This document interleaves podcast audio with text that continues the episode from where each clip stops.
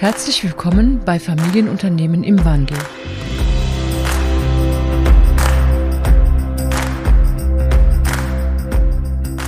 Hallo und herzlich willkommen zur nächsten Folge von Familienunternehmen im Wandel.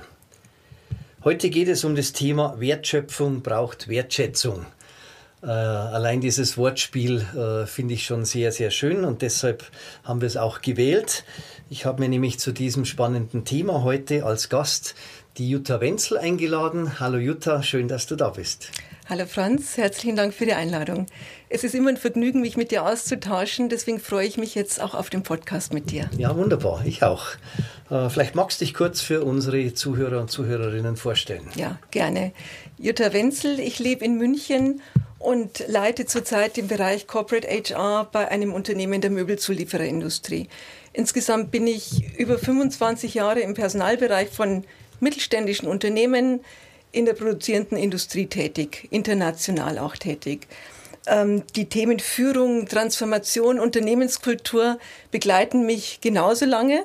Zum einen aus der eigenen Führungsrolle heraus, zum anderen aber auch, weil ich diese Themen im Unternehmen begleite, Führungskräfte begleite, Mitarbeiter dabei begleite.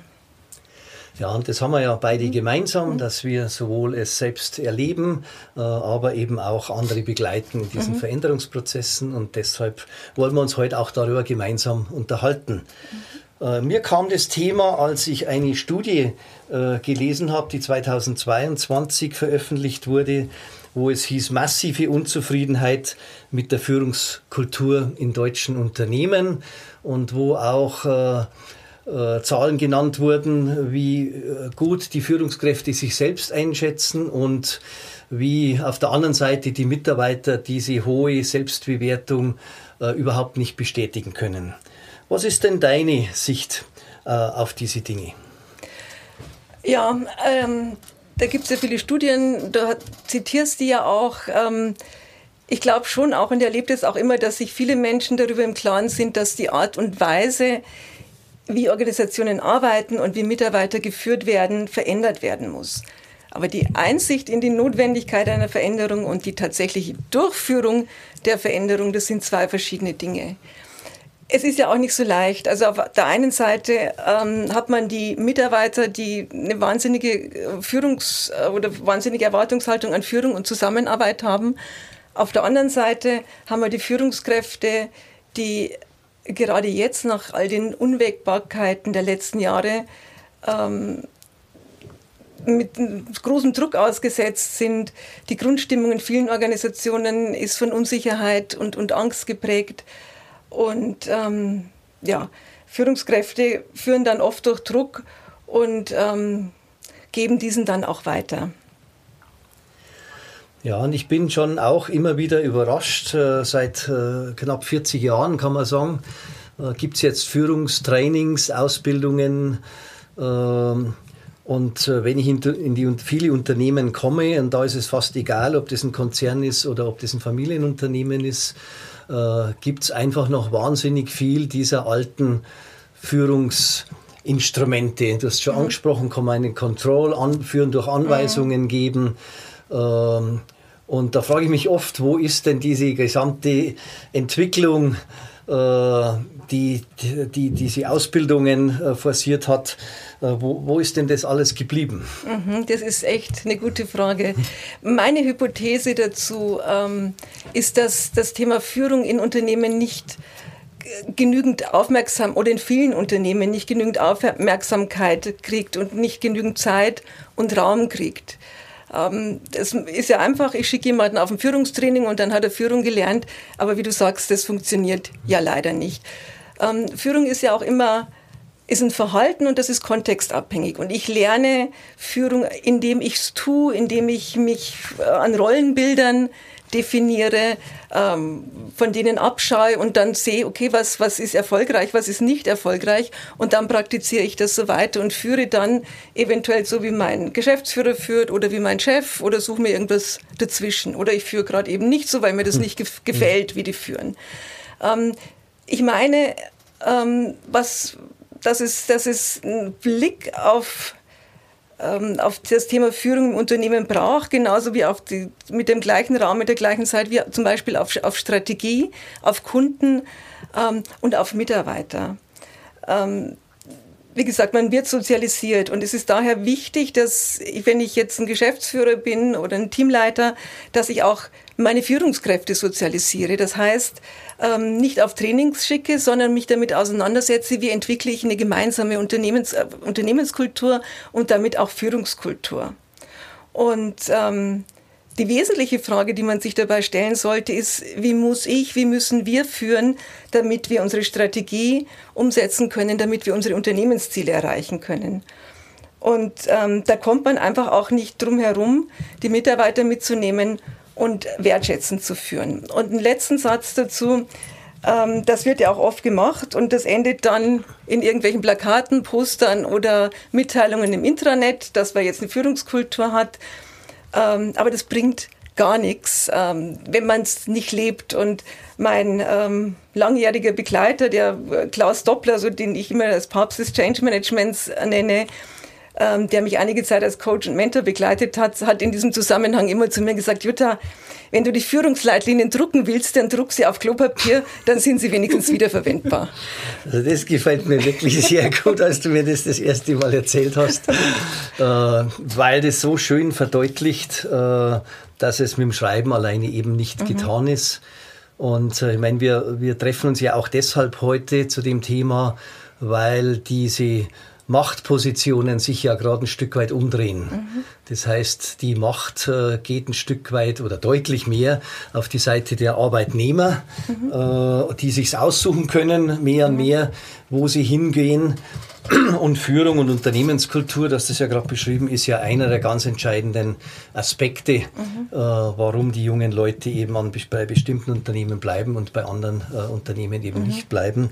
Und wir beide wissen ja, dass ohne Menschen im Unternehmen, da bleibt nicht viel. Mhm. Äh, leere Gebäude und, und, und Maschinen äh, erzeugen eben keine äh, neuen Visionen, Strategien oder setzen äh, irgendwas gemeinsam um. Das heißt, äh, der Satz, der immer wieder so leichtfertig gesagt wird, äh, unsere wichtigsten Assets oder unser, wichtigste äh, unser wichtigster Schatz sind die Mitarbeiter, die zeigt sich eben langsam, wenn sie nicht mehr da sind. Mhm. Ja, ähm, du sagst es, die Mitarbeiter gehen dann und der Fachkräftemangel macht es den Mitarbeitern ja immer leichter zu gehen. Ähm, die gehen dann, wenn sie keine Lust mehr haben, wenn sie den Druck nicht mehr standhalten können oder wollen. Aber es gibt genauso viele Mitarbeiter, die dann nicht gehen, aber dann innerlich schon gekündigt haben. Die, die sind dann da, äh, wenn sie mit Druck, Angst und Kontrolle geführt werden. Die ducken sich dann weg, äh, setzen sich nicht für die gemeinsamen Ziele im Unternehmen ein.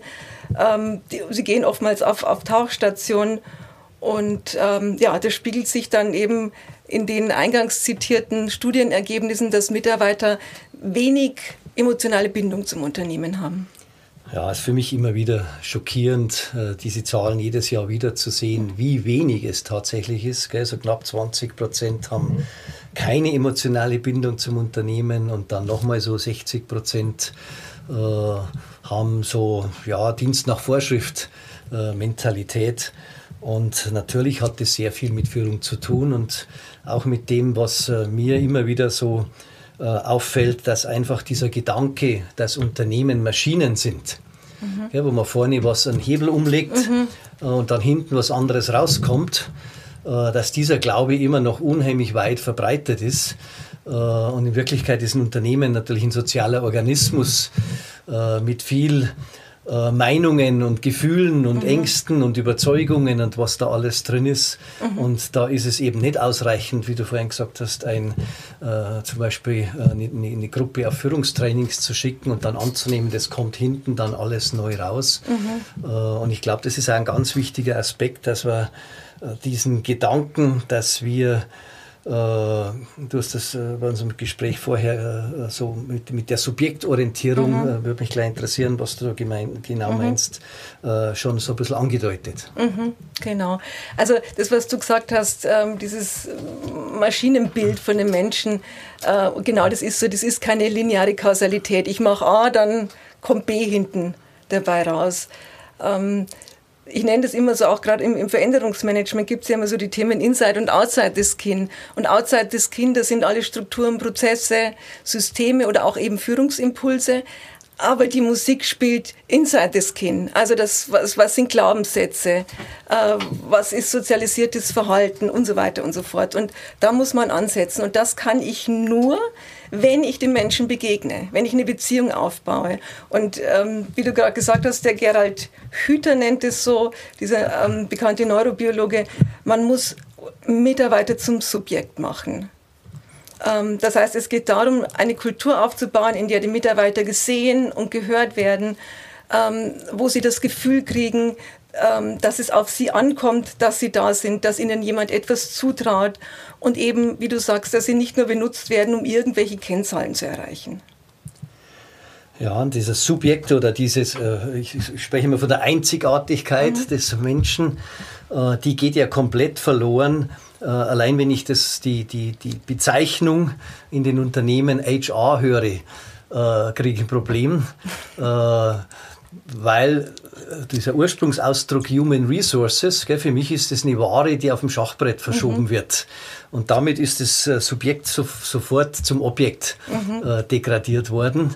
Äh, ich habe jetzt einige Firmen gesehen, die, die, den Begriff belassen, aber es heißt jetzt Human Relations. Das finde mhm. ich schon ganz gut, weil du ja auch gerade gesagt hast, äh, es braucht eine Beziehung mhm. zwischen der Führungskraft mhm. und dem Menschen, dem einzigartigen Menschen.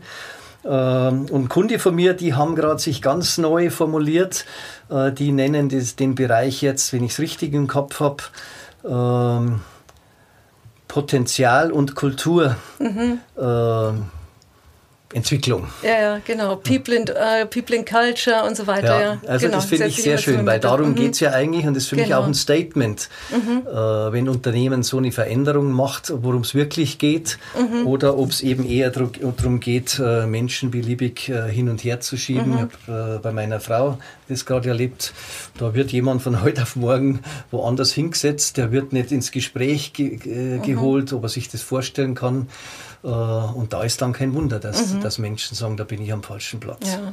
Ich würde den Bereich ähm, HR, Personal allerdings erst umbenennen in People and Culture oder Potenzial- und Personalentwicklung, wie auch immer, wenn das tatsächlich ernst gemeint ist, mhm. wenn es beobachtbar ist, wenn, wenn das bei allen Mitarbeitern ankommt, weil sonst wird es zu Farce und ähm, im besten Fall macht man dann Witze drüber. Ja, mhm. also es setzt ein Signal, aber es mhm. sollte vorher schon was passiert sein. Genau, ja. genau, das ist wie mit den Plakaten ja, ne, oder genau. den Flyern, die ich dann austeile. Genau. Ja, und jetzt heißt ja unser Titel äh, Wertschätzung oder Wertschöpfung mhm. braucht oder kommt von Wertschätzung. Äh, was kommt dir denn, wenn du jetzt an Wertschätzung denkst? Mhm. Ich würde da gerne nochmal den Gerald Hüther zitieren. Der machte viel zum Thema Potenzialentwicklung, auch in Schulen und, und Unternehmen. Und der beschäftigt sich auch natürlich mit dem Thema Wertschätzung und bringt die Dinge so schön auf den Punkt. Der sagt, Wertschätzung wirkt wahre Wunder, weil sie das alte Wettkampfdenken aus dem Hirn fegt. Wir brauchen Gemeinschaften, also hier wieder die Beziehung, die Begegnung. Wir brauchen Gemeinschaften, deren Mitglieder einander einladen, ermutigen und inspirieren, über sich hinauszuwachsen. Nur so, wenn ich dann so ein Umfeld schaffe, ähm, in dem ich auch Sicherheit schaffe, dann können Mitarbeiter ihre Selbststeuerungsfähigkeiten entwickeln. Und ähm, insgesamt finde ich, dass ähm, Wertschätzung das Leben eines jeden Menschen besser macht. Also desjenigen, der Wertschätzung bekommt, aber auch desjenigen, der Wertschätzung gibt. Also sie ist auch jederzeit anwendbar, die kostet nichts und macht glücklich. Ja, und irgendwie habe ich das Gefühl, können wir es ja auch schon ein Stück weit, denn zu Hause äh, findet es ja auch statt, zumindest bei den meisten, äh, mhm. nehme ich an.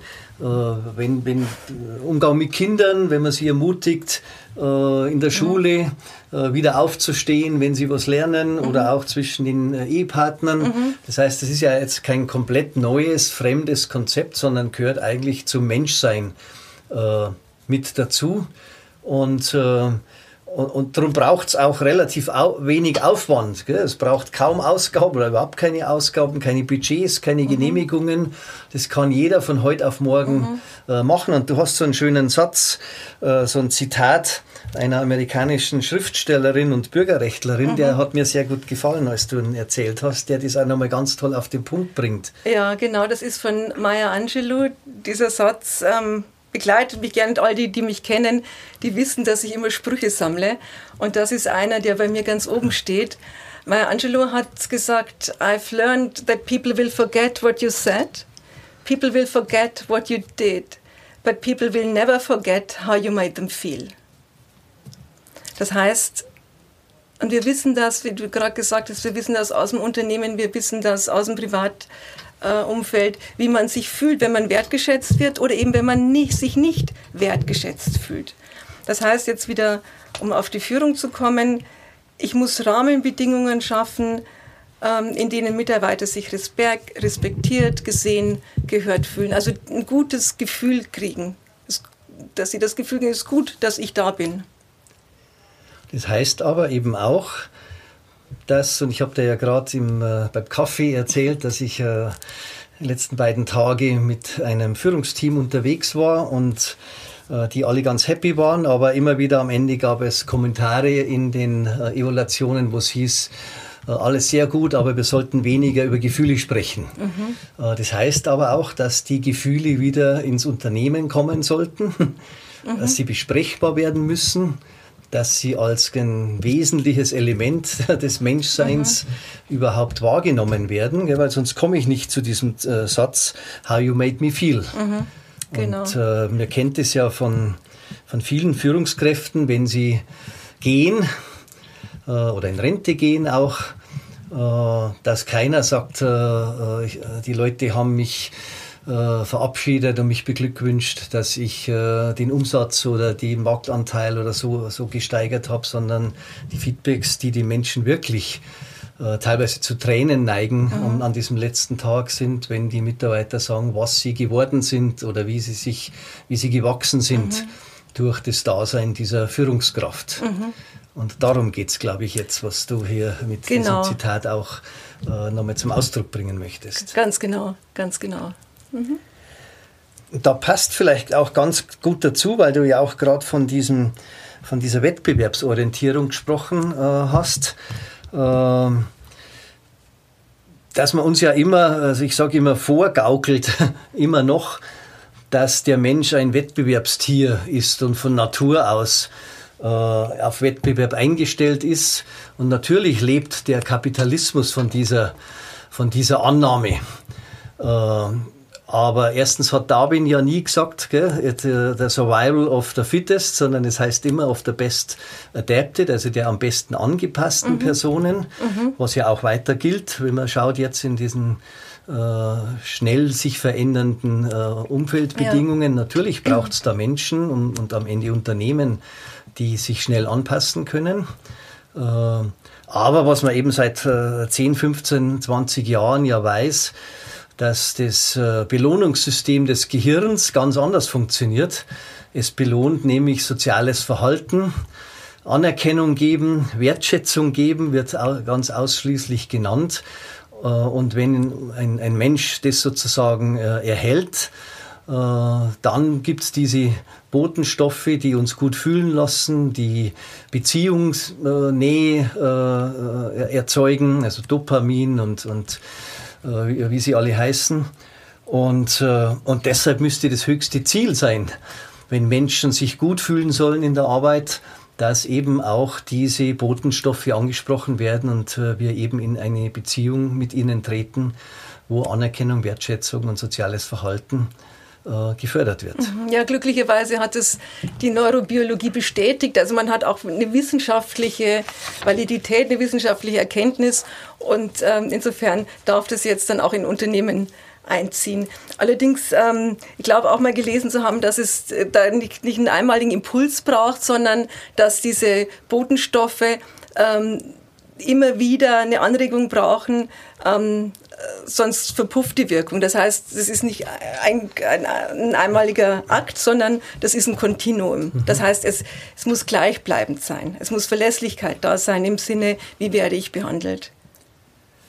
Das heißt, es geht eben nicht darum, irgendein äh, etwas zu lernen, um es gelegentlich mal zu tun, sondern letztlich geht es um, einen, um die innere Haltung der Führungskraft, dass sie wirklich erkennt, wie wertvoll der Mitarbeiter ist, äh, ihn als, als Menschen wieder wahrnimmt, mhm. mit einem echten Interesse.